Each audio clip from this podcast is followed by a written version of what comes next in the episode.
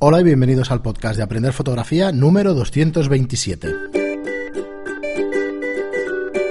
Hola, soy Fran Valverde y como siempre me acompaña Pera la Regula. Hola, ¿qué tal?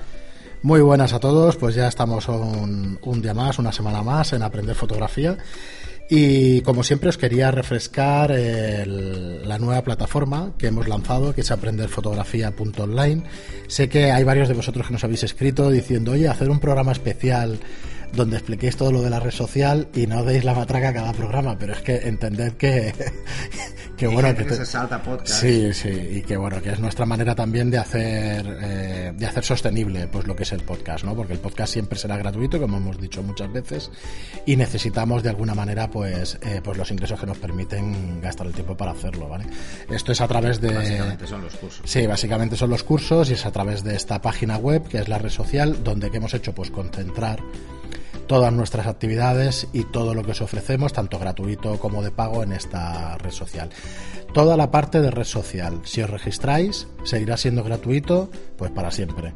¿Vale? Y luego tenéis eh, la parte de los cursos, que son 10 euros al mes, donde podéis aprender a vuestro ritmo fotografía. ¿Vale? Eh, lo tengo aquí delante, a ver si hoy no me salto ninguno, os digo una relación de los cursos que tenemos hasta día de hoy y ya os dejo y empezamos con el tema del programa o con vuestras preguntas, mejor dicho, que hoy toca un programa de preguntas. Tenemos el curso de iniciación a la fotografía digital, un curso teórico donde Pera repasa pues, los fundamentos de la fotografía, el curso práctico de iniciación a la fotografía digital, donde salimos a la calle y, Sí, lo y que hacemos hacemos es aplicar lo que hemos visto en el teórico en la práctica. el curso básico de Adobe Lightroom. Eh, este curso está entre las 4, 4 horas y media, una cosa Sí, así. O sea es, que- es un curso básicamente de flujo de trabajo, es el inicio de creación de un flujo de trabajo coherente para un fotógrafo. de iluminación en estudio básico. Eh, permitid que vaya un poquito más rápido, si no, no acabaremos. El curso de gestión de modelos, el curso básico de marketing para fotógrafos, el de cómo montar un- tu propio estudio fotográfico en casa, que de esto, de hecho, recibimos muchísimas preguntas Ajá. y aquí tenéis eh, la respuesta a todo lo que podáis necesitar. De hecho, a ver, es tirarnos piedras sobre nuestro propio tejado, pero si a uno solo le interesa una sola de las lecciones, realmente puedes, puedes da- darte de alta un mes y al mes siguiente darte de baja y ya está, sin ningún problema. Luego tenemos el curso de flash externo, flash de Zapata, que es uno de los más vistos. ¿Vale? Donde, donde Pera explica el funcionamiento teórico y práctico del flash de Sí, Zapata. cómo usar el flash en interior y en exterior. flash de Zapata. El curso de retrato de carácter que hacemos con, con un invitado, Con Coque Serrano. con Coque Serrano, el curso de fotografía boudoir, curso de fotografía de desnudo artístico y el último que se ha subido es el curso de composición y fotografía. Eh, a partir del 21 de mayo estamos subiendo una lección diaria de lo que son los cursos. ¿vale? Hemos empezado con el curso de composición en fotografía porque así eh, nos permite ir subiendo las lecciones según vayamos teniendo las listas y bueno, y tenéis contenido fresco y nuevo pues diariamente. Nuestra intención es hacerlo así, los futuros cursos. Esperemos que nos dé tiempo y que podamos y que podamos hacerlo porque nos va nos va a exigir hacer dos cursos mensuales como mínimo y realmente ha habido algún mes que hemos hecho uno, o sea que vamos a ver si, si podemos Sí, nos darle caña. a un curso al mes, pero siempre hemos querido hacer dos. Sí, a ver si Así somos que- capaces con este sistema. Entonces, bueno, eh, siento daros la paliza a cada, cada programa, pero realmente para nosotros es importante que, que tengáis claro qué es lo que podéis conseguir pues afiliándoos o suscribiéndoos a lo que es la red social o a los cursos. Eh, bueno, pues sin más, mira, tres minutitos de introducción. Eh, vamos con vuestras preguntas. Y empezamos con Daikar, que nos dice, "Fantati- fantástico podcast, como siempre. Algunos cursos que proponéis me parecen súper interesantes. Y después de escuchar alguno de vuestros podcasts, no tengo ninguna duda de que sabéis cómo explicar trucos de fotografía de forma práctica y amena. Muchas gracias por vuestra labor. Pues nada, muchísimas gracias a ti, Daikar. Y seguimos con David, que nos dice, hola, he visto que muchos fotógrafos en sus estudios tienen como un corcho bastante grande, que por un lado es de color blanco y por otro lado es de color negro. ¿Para qué sirve cada lado y en qué me puede ayudar en fotografía de estudio? ¿Dónde podría conseguir estos paneles? También estoy buscando un taburete, silla, escalón donde sentar a los modelos al hacerles retratos. ¿Me podríais recomendar una web o tienda donde comprar este tipo de asiento de estudio que, eh, que supongo? Eh, supongo que pensarás que hay un tipo de asiento para estudio, pero ahora te explicamos. Sí, sí. Muchas gracias y perdón, y perdón por mi inexperiencia. No, no, No, hay a ningún problema. mucha publicidad, pero el tema del taburete, lo ideal es ir a Ikea. Sí. En Ikea hay de todo tipo. Los Sí, taburetes de barra de bar, es que son esos, no son los que van mejor. De hecho, en Ikea hay un modelo muy concreto, no me acuerdo el nombre porque tienen nombre sueco todos, eh, que es el que, el que tienes tú Sí. y el que tenía yo. Pequeñito de madera que se monta, bueno, ya sabéis que todo se monta y va muy bien porque tiene dos escalones para subirte a sitios altos del Y estudio. yo compré dos diferentes. Compramos Sí. uno bajo para peluquería y uno alturas. alto para maquillaje. Y teníamos dos en el estudio, uno más alto y uno más bajo. Hay de bar y yo el que me Y luego hay es de los de que madera. suben y bajan. Sí. Bueno, tenéis Pero todo tipo de caros. sillas y sillones. O sea, no hay, no hay sillones especiales para estudio, esto No. lo sepáis. Pero sí hay unos puff cojonudos para según qué sesiones. Sí. Entonces hay que irse pues a tiendas de muebles, o sea, todo lo típico y donde podáis encontrar pues sillones, sillas. Por variedad, eh, seguramente hay muchas tiendas que tendrán, pero por variedad IKEA.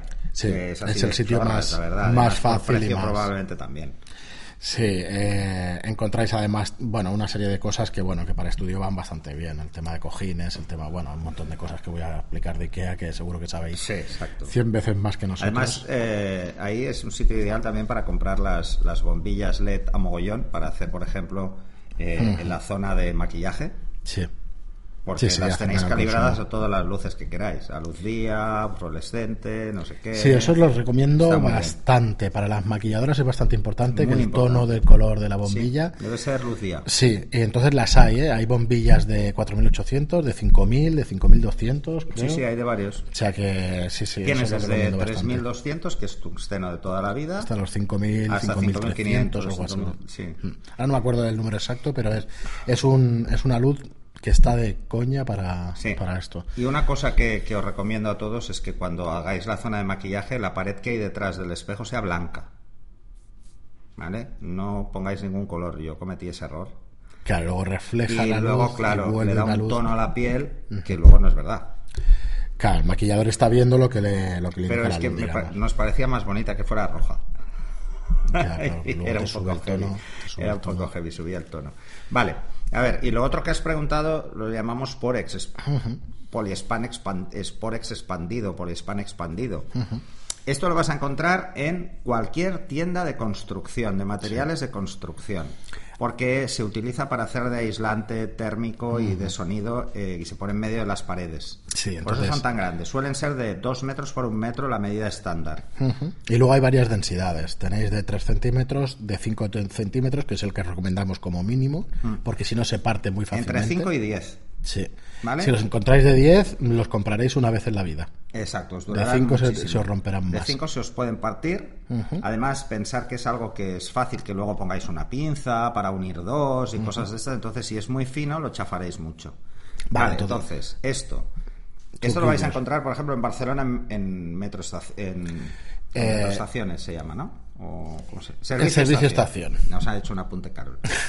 Servicio estación por un lado, pero luego tenéis, por ejemplo, si estáis en Barcelona, no sé si en otras comunidades lo hay, en Manús, Bauhaus también, ¿no? Debe haber. En Bauhaus no lo sé. En Mausa sí que hay, que es una casa de construcción famosa aquí en Cornellá y en, y en otros sitios de Cataluña, seguro. Y por fuera seguro que también. Pero bueno, en cualquier casa de materiales grande, si no lo tenéis, seguramente lo Luego lo que no vais a encontrar es lo que veréis en todos los estudios, que son los soportes para aguantarlos. Estos los tendréis que hacer vosotros. Sí, o un Estos carpintero a vosotros a carpintero, le decís, oye, déjame un hueco en medio para poder meter eh, de 5 o de 10 centímetros. Dejad un centímetro de, Dejar un poco hacer de margen. de 11 o de 6 Con o la de humedad 11. se hinchan un pelín y luego no entran. Vale, y luego otro truco para Espera, hacerlos. y además, luego hay que pintarlos. Y hay que pintarlos eh, con pintura que lleve base agua. No puede llevar eh, ningún tipo de, Ninguno. De... ¿Cómo se llama esto? De... De química, de esmalte, de ningún tipo de esmalte. No sé si es No, exactamente el esmalte. No debe ser base. ¿Sabes? Hay agua y luego hay que llevan disolvente. El disolvente, No puede sí. llevar ningún tipo de disolvente porque os Porque se comeréis el come- Porex. se come el Porex. deshace, ¿eh? Ajá. Y luego mucha paciencia. El spray este pintar. típico de los chinos No, no, ese nada. vale. se no vale. Ese haréis agujeros Sí. directamente. Será como un queso gruyère. Y luego otra cosa que debéis hacer, que casi nadie lo hace hasta que se empiezan a romper y dejar bolitas por todos lados, que es poner una cinta adhesiva rodeándolo entero Efectivamente. para que no se desportille. Del tipo de cinta americana, esta sí la podéis comprar buena mejor y de color negro para que sea todo el mismo Sí. color. Estéticamente, yo creo Sí. que es una El lado estética. blanco no hay que pintarlo, ya es blanco. O sea, solo hay que pintar el lado negro. Y ¿Y, el esto para qué negro. sirve? Ajá. Para reflejar luz. Es un reflector blanco. Por un lado, y por el otro es eh, una pantalla negra, que sirve para evitar que la luz rebote, es para evitar luz parásita, es la luz que rebota en la pared que tienes detrás, pues no quieres que rebote, pues pones el negro. El negro mirando a la persona, ¿eh? Pregunta absurda. El- entonces el negro absorbe la luz. No rebota. Como no rebota, es como si la absorbiera. Vale. No No, la atraviesa, pero no la rebota. No, hombre, no la va a atravesar. No la atraviesa, ¿no? No. No sé, tío. No lo sé, no lo sé. De física no. No, no, atravesarla no, no la puede Vale, atravesar, vale. son fotones. Vale, entonces, eh, Claro, efectivamente. sí, sí. claro, si está. fuera radiación, Sí, sí, por eso. sí por que la eso. atravesaría, Ahí pero, ya. son fotones. Entonces, eh, ¿qué va a pasar? Pues que cuando den el negro no va a volver la luz. Ajá. Cosa que si hay una pared detrás, aunque esté lejos, va a volver, aunque sea poca, pero va a volver. Y lo veréis mucho. Esto en, en- en el curso de iluminación lo explicamos. Vale, ¿por qué es tan grande? Espera, sencillamente por, por aprovecharla más o. Cuanto más grande es, más bloqueamos la luz parásita. No. Porque si es pequeña no la bloqueamos completa. Porque la luz parásita no solo tenemos que bloquear la de la persona, sino la que pueda ir al fondo. Si yo quiero que una pared blanca se vea negra porque por la inversa, como pegue en una pared ya no se verá negra. Entonces ponemos esto. Normalmente en las sesiones de, de retrato utilizamos al menos dos, uno a cada lado, para evitar que rebote en ninguna de las paredes que tengo laterales. Pero yo he llegado a utilizar cuatro, dos en cada lado, para evitar que además rebote nada de luz que se pueda ir al fondo. Eh, es imprescindible. O sea, un estudio sin Porex es como Sí. una noche sin día. O sea, Sí, sí, sí. que símil más malo. Pero Bueno, es así. no, no, es imprescindible tener estos Porex. Vale. Si queréis hacer fotografía de estudio y queréis controlar la luz. Eso es que en resumen es para controlar la luz. Es sobre todo para controlar la luz parásita, el negro, es, que es vital. Porque, a ver, lo ideal que sería pintar un estudio de, de negro. Todo de negro menos la zona técnica, menos eh, lo que es el ciclorama, que debe, debe ser blanco. Pero todo el estudio debería ser negro. Ahora, todo un estudio negro, ¿qué pasa? Que es feo de narices, da una sensación de agobio tremendo, porque yo he estado en un estudio todo de negro y os puedo garantizar que te agobias, te agobias mucho, porque dices, tras, es que a nada, juegas con muy poca luz y aquello parece la cueva de Alibaba, o sea, es oscuro de narices. Pero sería lo ideal. Entonces, si queremos un estudio que además la gente no tenga esa sensación de agobio, pues lo vamos a pintar de blanco. Y como mucho pondremos, pues como tiene Fran aquí, cortinas gris neutro que no den dominantes de color, por ejemplo, ¿vale? De estas densas para bloquear la luz que pueda entrar por las ventanas. Sí, el Eso sí que es muy importante. llama. ¿eh? Hay que tener eh, cortinas densas que no dejen pasar luz, porque tenemos que poder eh, mm, eliminar toda la luz que entre de la calle. Sí, las cortinas estas en los hoteles se llaman Fuscurit o lo encontraréis por telas de hotel y eso, algún proveedor Sí, de, de telas yo, de. yo en vez de, hacer esto, cogimos unas telas más normales y pusimos un filtro Bueno, pues se térmico puede poner, sí. vale. detrás, precisamente porque así tampoco entra todo Sí, el calor, refleja. no entra todo el calor dentro. Es esta ventana a la que te acercas al, Sí, sí, a la cortina. Está toda la cortina caliente. Bueno, así que es muy importante que tengáis esto, ¿eh? que tengáis claro esto. Lo hemos hablado en algún podcast, además. este Sí, en algún podcast y en, en el curso de, en el de estudio de cómo montar. y en el curso de cómo montar sí. un estudio y en el curso de iluminación En en, los estudio, dos. en los dos. Muy bien, pues seguimos con Samuel. Y de- además, perdona, en el curso de retrato de carácter veis cómo Sí, los utilizo dobles, uno a cada lado. Cierto, cierto. Pues seguimos con Samuel, que nos dice, hola chicos, tengo una duda que quizá me podáis asesorar. Estoy pensando en el, en el próximo mes comprar un juego de dos focos para montar un mini estudio en casa. Principalmente será para vídeo, aunque alternaré de vez en cuando para fotografía. La duda es, LED o halógeno. Tengo claro que debe ser luz continua por el tema del vídeo, pero no sé muy bien si para foto o vídeo va mejor uno u otro, amén del tema de la temperatura de la luz en ambos sentidos. Supongo que te refieres a temperatura física, que da un calor terrible el HMI o el, o el halógeno, y la temperatura de color a la hora de hacer la foto o hacer el vídeo. El HMI, el problema es que es muy caro. Es muy caro. Las de alta presión son muy caras y además son caras porque intentan mantener una frecuencia muy alta en hercios. Precisamente Sí, es- para que no fliquen, no parpadeen. Directamente, o sea, aparte de, de lo que es el, el foco, después el recambio, o sea, lo que es la bombilla o lo que es el Además tienen unas horas de Cuidado porque... Y no son muchas, ¿eh? No, petan cada mil horas, 500 ¿eh? horas, depende de la bombilla. No sé cuántas, pero pocas. Son pocas. Además, algunas lámparas llevan incluso un contador de horas de uso precisamente para que te vayas haciendo la idea de que le queda poco. Mm. Y, y no es que si eres... Además, luego hay varios detalles que hay que tener en cuenta. Tanto si son halógenas como si son de alta presión, como si son tungsteno, mm. tienen un número de horas. Seguro siempre, porque están sobrevoltadas además. Pero además de eso, pensar lo que fliquean, parpadean. O sea, siempre van en grupos de tres para evitar que se vea el parpadeo. Entonces, ¿qué pasa? Que cuando petan, petan tres. Menos las HMI, que estas no, peta uno porque solo es una. Es como un faro de Xeon de un coche. Es de alta presión, ¿vale? Entonces, ¿cuál es el tema con esto? Da mucho calor muchísimo calor. Así que los modificadores que pongáis deben ser especiales. No podéis poner una ventana normal.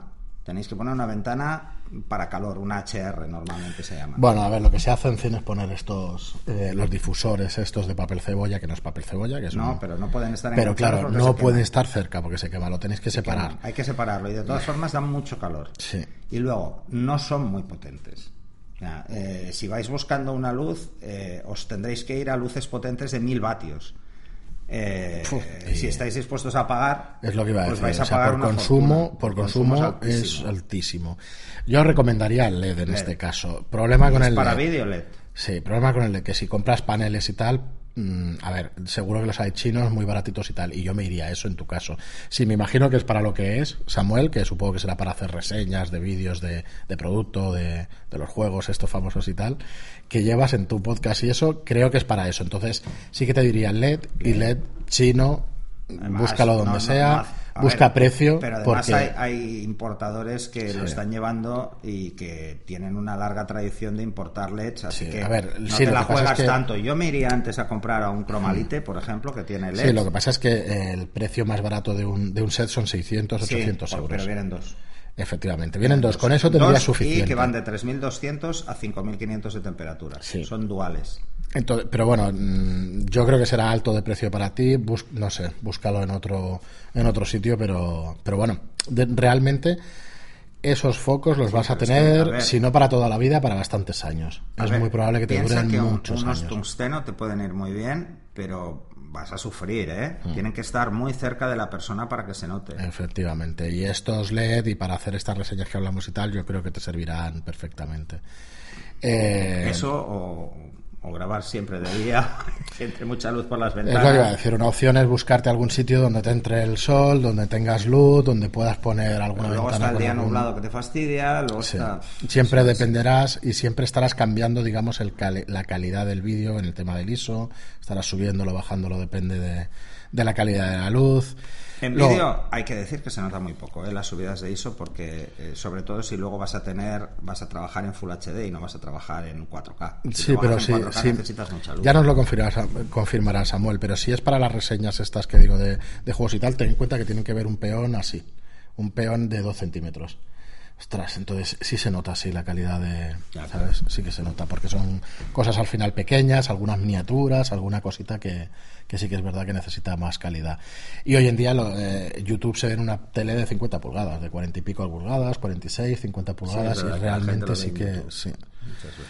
Eh, entonces, con yo, yo te recomiendo, te recomendamos el tema de las luces LED, la aparición de, los paneles. Claro. Claro, claro, es que es eso, Apple TV, las, Chromecast, televisiones ya tienen, tienen conexión a Internet y todo Smart esto. TV tienen todos conexión a Internet. Eh, otra cosa, el tema de la... A ver, entonces, los paneles LED. Otra opción es comprar un montón de estas bombillas de Ikea que decimos que tienen una duración terrible, pero claro, potencia de luz mm, poquita, poquita, muy poquita. Entonces ahí vas a sufrir también y a ver cómo colocas 20 luces de estas LED en un panel que tendría que ser casero. Bueno, la hostia, no lo puedo imaginar. No, además las luces LED estas de rosca, de rosca y tal, no son baratas. ¿eh? No, no son baratas. No son baratas. Estas de bajo consumo y tal. No son baratas y tienes que poner unas cuantas. Entonces, bueno, los paneles es la solución. Mm, no hemos buscado precios. Seguro que tienes por 200, 300 euros una cosa un poquito más baratita. Si te tenemos que recomendar serían esos paneles de, de Cromalite a partir de los 600 euros. igual están bajando ahora de precio los encuentras algo más baratos. Pero, pero bueno, han ido bajando bastante de precio en los últimos años porque, porque se están comprando más, evidentemente. Pero, pero tienes diferentes potencias. Tú tienes aquí los de 1000, ¿no? Tenemos, eh, no, no te sé decir, no te sé decir la potencia, los de 600 y los otros cuadra tenemos rectangulares, unos de 600 y otro de 1200. Eso es. yo tenía los, yo tenía cuatro de, de 600, iban muy bien. Y de sobras. A ver, como hacemos de alquiler y eso nos van saliendo, cada vez se utilizan más y bien, claro, en tu caso que lo quieres para, para una cosa que, quizá no vayas a rentabilizar con dinero, por eso te digo que igual se te va de precio, pero bueno, iríamos por ahí. Si luego lo puedes usar por otras cosas. Claro, tema de temperatura de color, pues con este tipo de paneles que puedes jugar con la temperatura de color no tienes ningún problema, aunque con la cámara tampoco tienes ningún problema, cambias la temperatura de color y ya está tanto con HMI como con LED. Lo calibras en cámara y fuera, no tienes mayor problema. Los software de edición de vídeo también te permiten cambiar la temperatura de color. No te sé decir si son exactamente igual de exactos, o sea, si son igual de exactos, me imagino que sí, que un Lightroom o imagino que sí, pero claro, Tener en cuenta, no, porque no funciona igual. Porque que yo sepa. A no ser que estés grabando con una red que está grabando un RAW por cada fotograma. Claro, es lo que te iba a decir. No, funcionan con fotogramas RAW. La Red One sí, pero vale la hostia la cámara. No, no es una cámara. Entonces, cualquier cámara Canon, Nikon que tenga vídeo no graba en RAW el vídeo, con lo cual problema es, es, un vídeo comprimido ya. Sí. Entonces, bueno, si grabara en RAW ocuparía, vamos, la hostia. Que es lo que pasa con la Red One que llevan Efectivamente, disco duro. llevan disco duro en lugar de tarjetas compact flash y eso. O sea que bueno, mm, poco más te podemos decir porque tampoco somos nosotros muy de vídeo, pero sí que hemos hecho alguna cosita y, y por aquí van los tiros. Muy bien, y seguimos con Pablo Castro, eh, que esta pregunta te sonará porque ha estado varios, varios días en la red social. Dice, hola, os quería preguntar qué opináis los usuarios de Olympus que da mejor resultado. ¿Usar nuestro ISO nominal, en mi caso es 200 en la M1, o usar un ISO más bajo o low? Gracias de antemano y un saludo a todos. Bueno, low en Olympus es 100, básicamente. Sí. Eh, no, lo mejor es siempre usar el nominal. Sí, es lo que te voy a decir, que nos expliques un poco la diferencia entre nominal y... Bueno, nominal es el que ha decidido el fabricante que su sensor funciona a mejor rendimiento. Básicamente es esto. Eh, hay muchos fabricantes que tienen, por ejemplo, en medio formato es muy frecuente que os encontréis 50 como nominal. En cámaras de 35 milímetros lo más habitual es 100. Pero eh, mm, Nikon, por ejemplo, tiene cámaras que nominal es 200. Olympus pasa igual. Leica son las reflex tienen 100, pero las eh, mirrorless son 200. Normalmente suelen poner un, ISO un poco más alto porque o sea, suben al nominal a 200 porque sus mm, los fotodiodos de su sensor son menos sensibles. Mm, y ¿Por tamaño? ¿Puede ser porque sean más pequeños? Es posible que sean porque son más pequeños. Es que son mucho más pequeños porque el recorte es por dos. Sí, las Nikon suele ser de 200 las de recorte. Sí. Entonces, claro, por densidad, el fotodiodo es muy pequeño. Eh, y claro, pues supongo que lo hacen por eso. De todas formas, si tenéis que escoger el nominal. Eso es así. Sí, entonces, eh, dice entonces para qué existe un ISO más bajo y por qué motivo es menos aconsejable que el nominal. Eh, ¿Qué perdemos en el ISO más bajo frente al nominal? La pérdida de calidad por ruido está hacia arriba está clara, pero hacia abajo perdemos definición o qué es lo que hace nuestra cámara en realidad. Se lo inventa. Claro. A ver, si no llega la cantidad de información de luz, se lo inventa exactamente igual que cuando lo subes. Eh, lo que pasa es que cuando lo bajas, en teoría debería meter más rango, pero no tiene más rango dinámico para meter. Es que es un poco absurdo, siempre me ha parecido un poco. No, el low es una forma de decir, mira, oye, voy en vez de poner un ND de un paso, pues bajo. ya está, o sea, en vez de cerrar un paso, pues lo cierro con ISO y bajo a 50 o bajo a 100. Eh, es como para ganar velocidad. Es como meter un filtro ahí. Pero de todas formas, claro, cuando tú le das más sensibilidad al sensor, tienes que tener la posibilidad de llenarlo igual. O sea, de saturar el sensor igual en cada fotodiodo de, con la cantidad de fotones que va a recibir. El nivel de ruido afecta. Eh, a ver, si tiene que recibir 100 pero recibe 50, pues ¿qué va a hacer con los otros 100 que no recibe? Pues, em, pues se los inventará. O sea, los tendrá que hacer por cálculo. O sea, todo lo que sea que hagáis que calcule, Mal. Mal. Subir el ISO es cálculo, bajar el ISO es cálculo. Claro. Muy bien. Pero claro, estamos hablando de un... Y pensar que cada paso es el doble, ¿eh? De información. Cada paso es el doble. O sea, si... eh, lo vamos a poner en, en unidades sencillas. Si, por ejemplo, tuviésemos una información de 8 bits, el siguiente sería 16, es el doble. O sea, que, que no es así, ¿eh? Pero bueno, es, va en número de tonos. Pero sí, son 2048, pues 4096. 96. O sea, que es así. Es así el este. Muy bien, Pera, pues hasta aquí las preguntas de hoy. Nos quedan algunas para el programa siguiente. eh, pero queríamos dejar el, el programa un poquito más cortito. Bueno, os vamos a avanzar, yo no me aguanto con decirlo. A ver, siempre habíamos tenido la idea de hacer reseñas de equipo y todo esto, pero hoy ya nos hemos decidido y no sabemos el plazo. Será a partir de dentro de un mes, probablemente, porque no creo que podamos antes. No. Pero querríamos dedicar vamos uno a de los intentar programas. juntar varias cosas también. ¿Mm? O sea, va- vamos a intentar meteros varias novedades.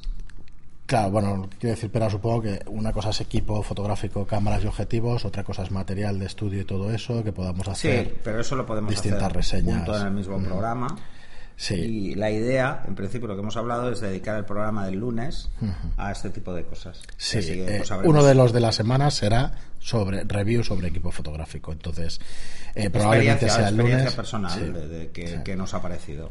Entonces, bueno, a ver qué, qué es lo que podemos ir haciendo y eso. Y, oye, no- mm, aparte de que no me aguantaba, por lo menos así tenemos la, la necesidad, ya que os lo decimos, de comprometernos y de hacerlo. Yo creo que será interesante para todos vosotros. Pues eso, desde fondos portátiles que os podamos enseñar y eso, que podamos explicaros, hasta, hasta cualquier otro tipo de cosa. Porque la idea también es, montar algún vídeo, algún pequeño vídeo para poderlo subir a, a la red social y que tengáis algún aliciente para para apuntaros a la red social, porque nos han llegado algunos emails de algunas personas que nos dicen, bueno, ¿y qué me aporta a mí esta red social? En principio no me aporta nada. Bueno, puede, es cierto, puede que no te aporte nada. Entonces, si tenéis ese contenido, a lo mejor os, A os ver, lo que te aporta básicamente la red social, y que por eso la hemos diseñado así, es que sea un nexo de unión entre fotógrafos, Efectivamente, que tienen como único objetivo aprender. sí. aprender. Eh, Y ahí da igual que seas profesional o aficionado. El aprender siempre está, siempre es Correcto. parte del día a día de cualquier profesional. Y evidentemente de cualquier aficionado. O sea, el concepto fundamental de la red social es un que es bueno es, es una red sectorial, está muy enfocada a, a qué podemos llegar a necesitar los fotógrafos en cuanto a ayuda de otros fotógrafos, en cuanto a lo que queráis, porque al final las relaciones sociales las gestiona cada uno como le dé la gana. O sea, esto es así. Así es. Eh, pues puedes conocer gente que vive en tu misma ciudad y que podéis tener intereses comunes o no, y que incluso podéis hacer fotografías mm, juntos Sí, o podéis hacer equipos de trabajo. Imaginaros que vosotros hacéis siempre retrato y puntualmente un cliente os pide hacer otra cosa.